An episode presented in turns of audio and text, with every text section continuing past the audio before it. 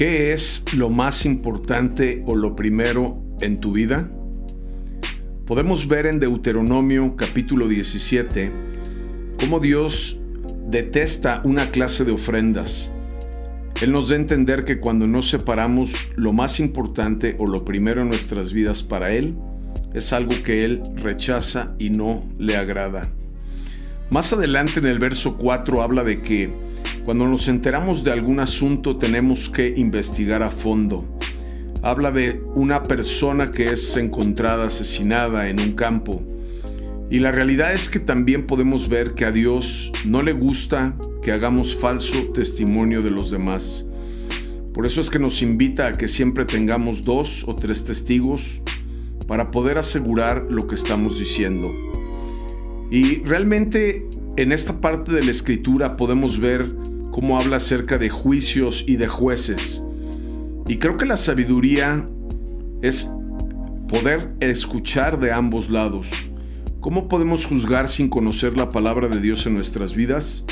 Debemos ser juzgados a la luz de la palabra y cuando la escritura habla de juicio es más bien como una especie de consejo. Tú y yo tenemos que saber lo que la Biblia dice para que podamos realmente obtener el consejo y la sabiduría de ella misma. En el verso 12 hay una palabra que es fuerte, pero déjame ver si puedo darte a entender lo que dice aquí. Dice, cualquiera que tenga arrogancia de rechazar el veredicto de un juez o de un sacerdote que representa al Señor tu Dios, tendrá que morir.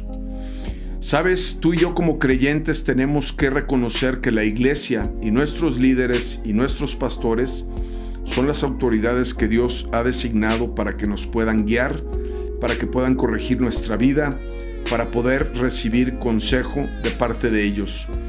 Y por eso es la importancia de poder reconocer y honrar a nuestras autoridades.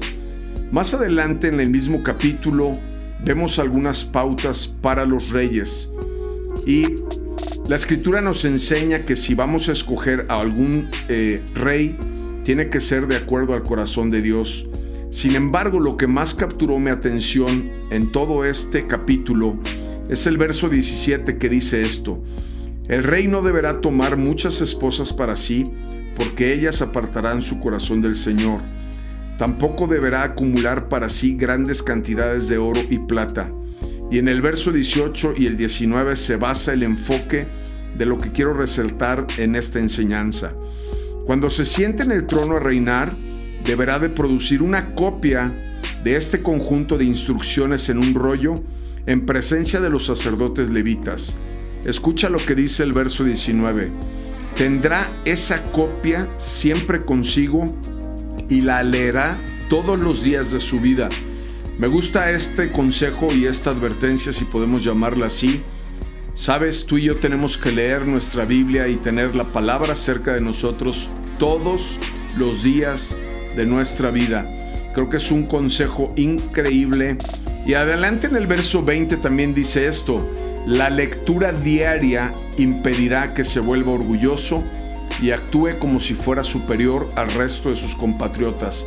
Cuando tú, yo y yo vamos a buscar a Dios y lo ponemos como lo número uno y lo más importante en nuestras vidas y recibimos su consejo todos los días, podemos someternos ante su reino y su señoría en nuestras vidas y seguramente veremos el fruto de lo que Él quiere hacer.